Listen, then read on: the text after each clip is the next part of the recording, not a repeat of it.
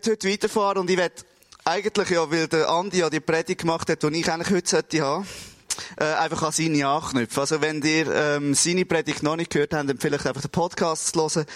Ähm, ist extrem, extrem gut, wie es der Andi auf den Punkt bringt. Ich finde es wirklich extrem spannend. Ähm, ich muss vielleicht ein bisschen vorausschiessen, dass meine Predigt heute ein, bisschen ein Zwischenstand ist von dem, wo ich unterwegs bin, ein Zwischenstand von meiner Reise. Ähm, ich habe im Frühling angefangen, mich damit auseinanderzusetzen, was ist die gute Nachricht? Weil Jesus sagt, jemand, verkündet die gute Nachricht. Und dann denke ich, ja, was soll ich genau sagen? Gute Nachricht. Soll ich gute Nachricht sagen? ähm, und habe wie gemerkt, hey, die gute Nachricht kommt für mich manchmal so ein bisschen schwierig über.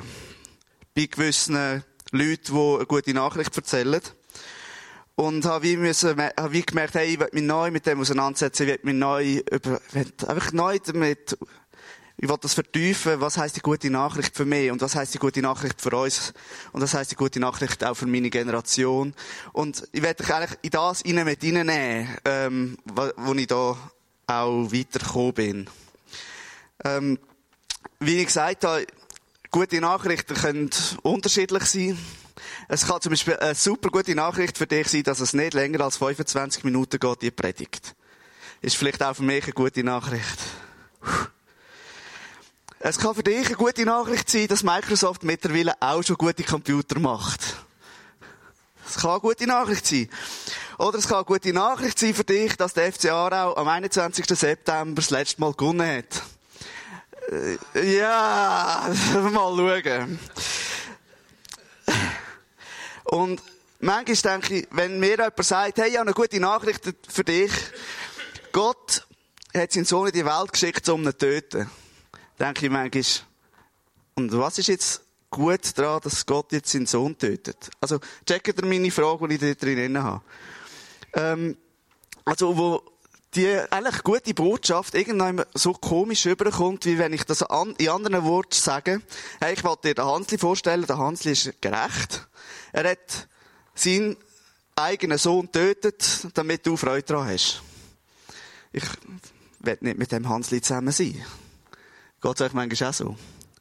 Ähm,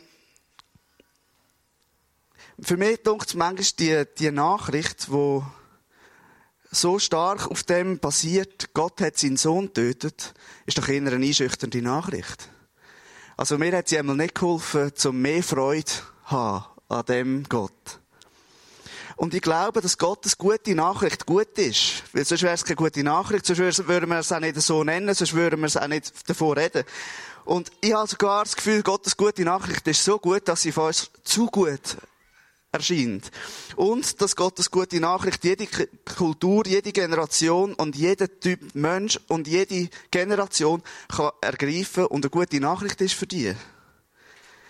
Und ich glaube auch, dass Gottes gute Nachricht Freude muss auslösen. Und das ist das, was mir in den letzten zwei Wochen passiert ist, dass ich neu gemerkt habe, was Gott alles für uns parat hat. Wenn ihr auf die Reise ein bisschen mit mir einlassen. Wir werden zwei Bibelstellen miteinander lesen. Das ist Philipper 2, 6 bis 8 und Kolosser 2, 13 bis 15.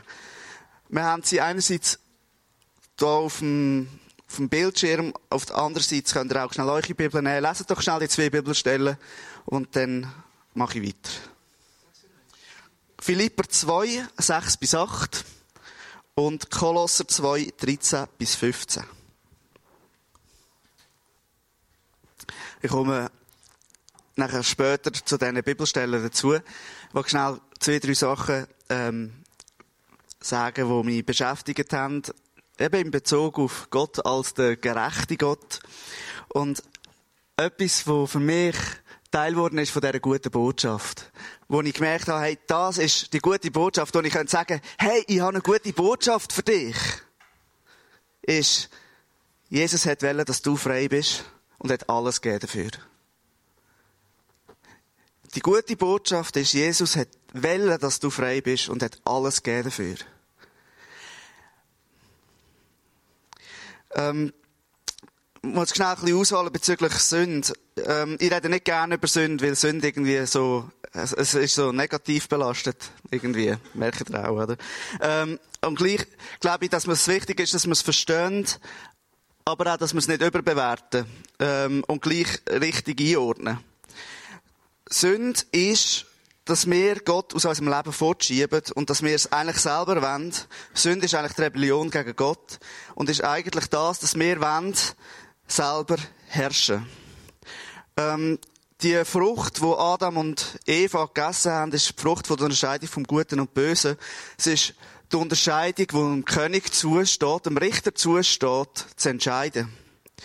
Die Entscheidung haben wir wollen haben und wir haben sie Gott aus der, aus der Hand reissen und das ist die Rebellion. Das ist das, was uns von ihm ähm, wegbringt und das ist genau das Gleiche, wie der Teufel gemacht hat. Er hat rebelliert gegen Gott. In der Sünde sind wir dem Teufel gleichgesetzt. Wir sind Rebellen. Und durch das, dass wir eigentlich wie uns dem, dementsprechend wie im Teufel gleichgesetzt haben, oder dass es so passiert ist, ähm, sind wir wie, haben wir wie die Autorität abgegeben und haben gesagt, nicht mehr Gott ist König über uns, sondern wir sind selber König und das hat uns dort hergeführt, dass wir, ähm, dass wir dem Teufel eigentlich die Autorität über uns gegeben haben. Wir sind eigentlich, wenn man so will, die Bibel beschreibt es als Sklaven oder Knecht von der Sünde beschrieben. Ich würde jetzt mal ein anderes Bild dafür nehmen, Marionetten. Also, kennen ihr Marionetten? Das sind da die herzigen Püppeli, oder? Wo man oben so ein bisschen drüllen und, äh, hat so Fäden und dann die Puppen unten dran. Marionetten kennen alle. Wir sind so wie zu einer Marionette geworden von dem. Und eigentlich, genau das ist der Grund, wieso unsere Welt so aussieht, wie sie aussieht. Hunger, Not, Gier, Menschenhandel, zerstörte Urwälder und so weiter und so weiter. Ist eigentlich die Folge davon, dass wir rebellieren und nicht, nicht Gott haben wollen, ähm, dienen, in dem Sinn. Und ich glaube, dass jeder, der nicht ähm, glaubt, jeder, der nicht mit Jesus unterwegs ist, spitzweit in diesen Marionettenfäden hängt und sich lässt, und, und eigentlich wie gefangen ist in dem. Und ich glaube, ich werde das Wort Zorn Gottes mal ein bisschen andere Wort fassen. Ähm, das heißt, auf Wikipedia über Zorn. Zorn entzündet sich also unter Umständen eher an einem falsch oder ungerecht empfundenen Verhalten oder an Verhältnissen mit dem Ziel, diese zu verändern oder gemäß der eigenen Ansichten oder Bedürfnisse zu manipulieren, während Wut allgemeiner und dumpfer empfunden wird, unkontrollierter nach allen Seiten explodieren kann. Also, manchmal verwenden wir das Wort Zorn im Sinn von Wut, im Sinn von ich explodiere. Aber eigentlich ist Zorn ist nicht Wut in dem Sinn für dich schlagen, sondern Zorn ist eigentlich eine innere Trauer und ist eigentlich so eine starke Trauer, dass ich die mit, mit dieser Situation wie nicht will können dealen oder nicht, wie nicht will akzeptieren, sondern ich will die verändern. Und ich glaube, Gottes Zorn über die Sünde ist, dass er die Sünde nicht so akzeptieren kann, wie sie ist und dass er nicht akzeptieren kann, dass wir in dem Marionettenspiele gefangen sind. Ich glaube, Gottes Zorn ist nicht die Sünde, ist nicht, ist nicht, betrifft nicht uns persönlich, sondern betrifft die Sünde. Und Gottes Zorn heißt in dem Sinn, dass er die Sünde aus der Welt schaffen will, weil er mit dieser Situation, die Situation so nicht akzeptieren kann. Und das ist sein Zorn. Es ist nicht ein Wut, wo er etwas zerstört, sondern es ist sein innerer Drang, sein Wunsch, die Situation umzukehren und zu verändern. Und ich glaube, schon nur das Bild von Zorn hilft mir einfach, Gott anders zu sehen. Es zeigt für mich das Bild von dem liebenden Gott. Das Bild von dem Gott, wo sagt, hey, ich will alles geben für den Mensch. Ich will alles geben für dich. Ich will alles geben. Und ich glaube, genau darum hat Gott einen Weg gesucht, wie er alles geben kann für uns. Und ich glaube, das ist genau der Grund, wieso Jesus auf die Welt gekommen ist. Es ist genau der Grund, weil Gottes Plan war, das Böse zu zerstören. Und es war Jesus, und das sehen wir auch, haben wir immer wieder gehört, es ist sein Plan, das Böse zu zerstören. Weil das ist der einzige Weg. Es ist der einzige Weg, wie er es kann. Und Jesus ist in die Welt gekommen und er hat ohne Sünde gelebt. Und es heißt sogar, er hat das heißt für mich, ohne Sünde leben, wenn ich das jetzt auf die gleiche Definition nehme, Sünde ist Rebellion gegen Gott. Jesus hat nie gegen Gott rebelliert. Das heißt, er hat unter Gottes Führung gelebt. Sogar das Verfluchen vom Feigenbaum, der Andi erwähnt hat, wird ihm nicht als Sünde angerechnet, obwohl es irgendwie so ein bisschen komisch aussieht. Aber das wird ihm nicht als Sünde angerechnet, weil er unter der Führung von Gott lebt. Und spannend ist, er ruft Menschen auf, ihm nachzufolgen. Jesus ruft seine Nachfolger und sagt eigentlich nichts anderes wie, nahmet mich nach. Lebt unter der Führung von Gott. Und das ruft er uns auch heute. Lebt unter der Führung von Gott. Er ist König. Und er soll König sein über euch. Und sein Reich ist so nah. Ihr könnt, in dem leben. Und ich werde jetzt auf die Bibelstelle in Philipper eingehen. Philipper 2, 6 bis 8 heißt, er, der Gott in allem gleich war und auf einer Stufe mit ihm stand, nutzte seine Macht nicht zu seinem eigenen Vorteil aus. Im Gegenteil, er verzichtete auf seine Vorrechte und stellte sich auf dieselbe Stufe wie ein Diener. Er wurde einer von uns, ein Mensch wie andere Menschen, aber er erniedrigte sich noch mehr. Im Gehorsam gegenüber Gott nahm er sogar den Tod auf sich. Er starb am Kreuz wie ein Verbrecher. Ich glaube an die absolute Souveränität von Jesus. Wenn Jesus eine Marionette von Gott ist, dann funktioniert es nicht. Also dann hätte Gott einen anderen Plan können wählen, um uns zu erlösen. Aber Jesus ist souverän, seine Entscheidungen sind selbst gemacht. Da bin ich absolut davon überzeugt. Weil, wenn Jesus hätte wollen, hätte er vom Kreuz runter können. Aber er hat nicht wollen. Er hat wollen für, für uns, hat er wollen dorthin. Er hat Wellen dorthin. Und er handelt absolut aus, aus Freiheit. Ich meine, Gehorsam ist für Jesus nicht, ich befolge den Befehl. Weil dann wäre der Gehorsam wäre dann gebunden. Der Gehorsam, wo Jesus hat, ist ein Gehorsam in Freiheit. Das heißt, er wird für uns sterben. Und ich glaube, Jesus handelt in Gehorsam und das heißt, dass er seiner Identität entsprechend handelt und das ist, ich bin Sohn Gottes. Und ich habe immer mehr Freude daran bekommen, an, dem, an, dem, an dieser Definition von Gehorsam. Dass Gehorsam nicht ist, ich befolge den Befehl so, wie er mir gegeben worden ist, sondern Gehorsam ist, ich lebe meiner Identität entsprechend. Ich lebe meinem Charakter entsprechend. Weil Gott sagt dir nicht die ganze Zeit, was jetzt dran ist. Und das, der Chef sagt dir auch nicht die ganze Zeit, was du machen musst. Und trotzdem bist du gehorsam mit dem, dass du einfach auch einen guten Charakter zeigst und das machst. Und wenn Gehorsam, ich gehe dort noch ein bisschen weiter, wenn Gehorsam Handeln aus Freiheit ist, geht Jesus freiwillig ans Kreuz. Im Hebräer 12, 2 heißt es, weil Jesus wusste, welche Freude ihn erwart, auf ihn wartete, nahm er den Tod am Kreuz auf sich. Und auch die Schande, die damit verbunden war, konnte ihn nicht abschrecken. Deshalb sitzt er jetzt auf dem Thron im Himmel und, auf der, und an Gottes rechter Seite. Weil Jesus wusste, welche Freude auf ihn wartete, nahm er den Tod am Kreuz auf sich.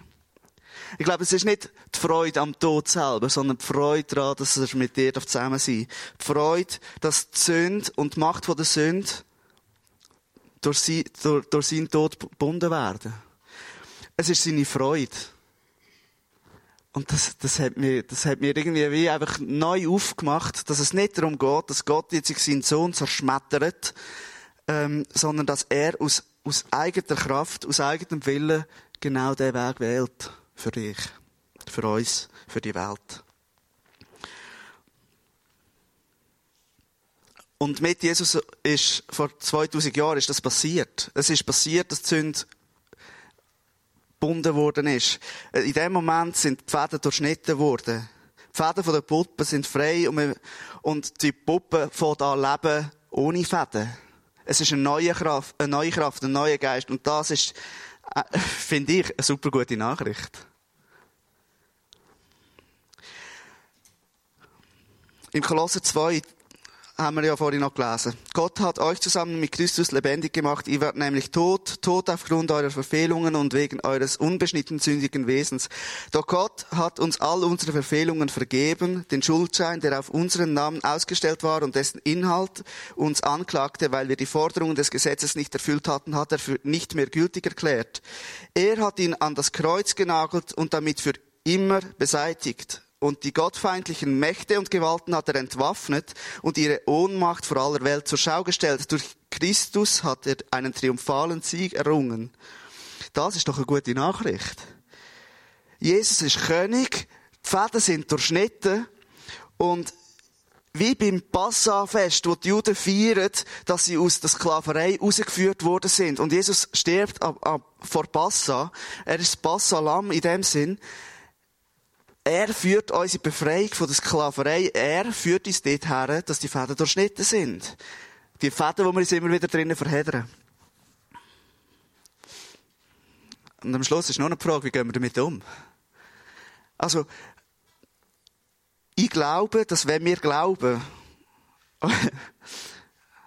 die Fäden durchschnitten sind, wir nicht mehr an diesen Fäden von der Sünde hängen und dementsprechend frei sind und auch eine neue Identität als Kind Gottes bekommen und im Gehorsam ihm gegenüber können handeln. Das heißt, ich lebe als Kind Gottes, ich lebe unter der Führung von ihm. Das heißt auch, ich kann nicht einfach leben, wie ich leben will. Irgendwann durch äh, es gibt kein, es gibt nicht einfach nur Gnade. Es ist Gnade. Das, wo, wo Gott, wo Jesus für uns gemacht hat. Wir, wir können das in Gnade annehmen.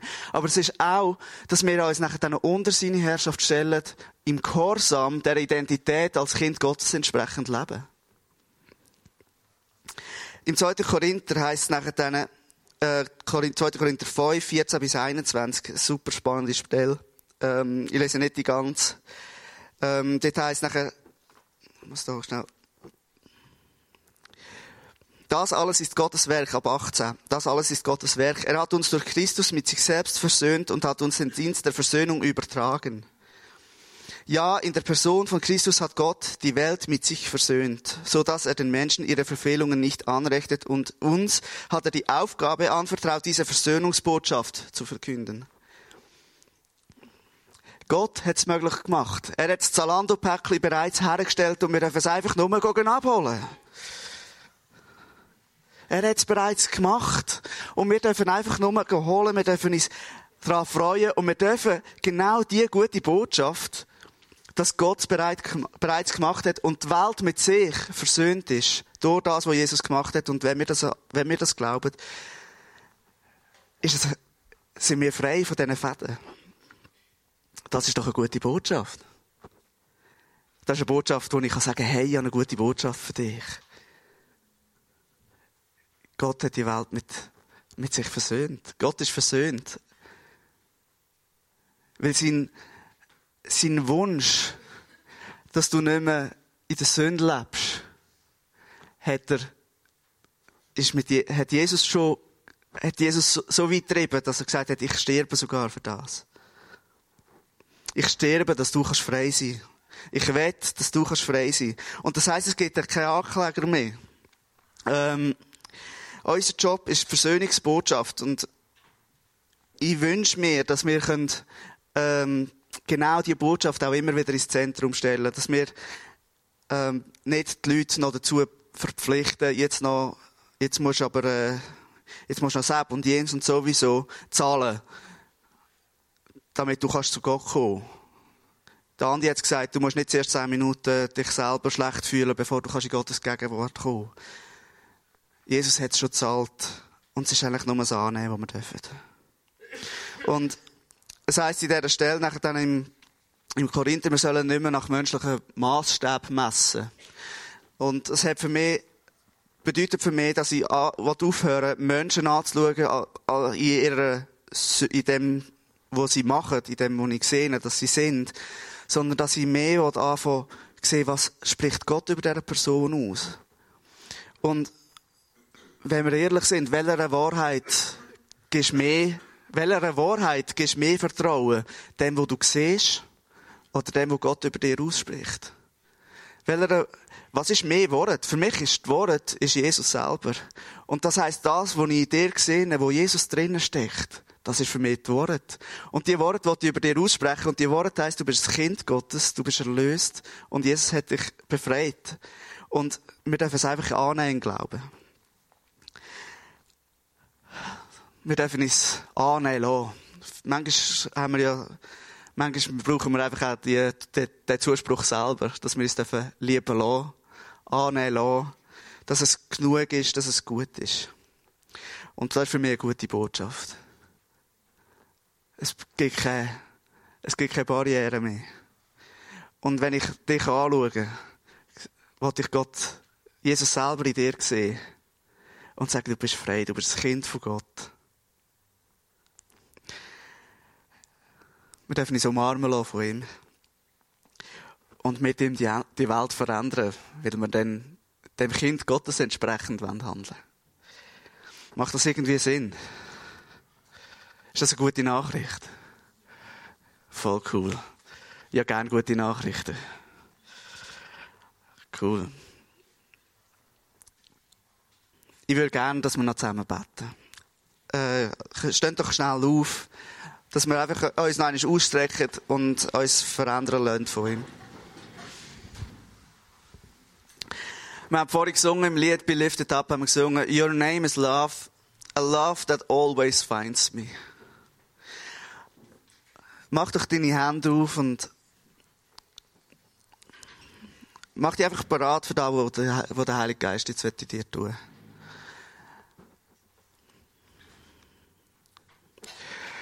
Jesus, schenke uns neue Freude an deiner guten Nachricht. Dass du uns mit dir versöhnt hast und dass wir im Glauben einfach zu dir kommen dass es kein Hindernis gibt für dich, zu uns zu kommen. Und der Heilige Geist, ich lade dich ein, dass du uns erneuerst. Schenke uns eine neue Freude für dich, Jesus. Warten einfach auf dein Wirken, Heiliger Geist. Wenn du dir Vorwürfe machst über dich selber, sagst ein schlechter Papi oder eine schlechte Mami, sprich über dir aus, dass Jesus mit dir versöhnt ist. Du hast das Gefühl, du solltest doch mehr mit dem Gott erleben. Ich spreche über dir aus. Bis einfach. Jesus, ich danke dir, dass du für uns hast sterben Dass du den Weg gewählt hast und dass du das gemacht hast. Komm du, Heiliger Geist, und zeig uns einfach immer wieder neu, wie wir können im Gehorsam von dieser neuen Identität als Kind Gottes leben können. Und zeig uns einfach immer wieder neu, wie wir uns lieben lassen von dir, Heiliger Geist. Wie wir uns lieben lassen von dir, Vater. Umarm du uns jetzt.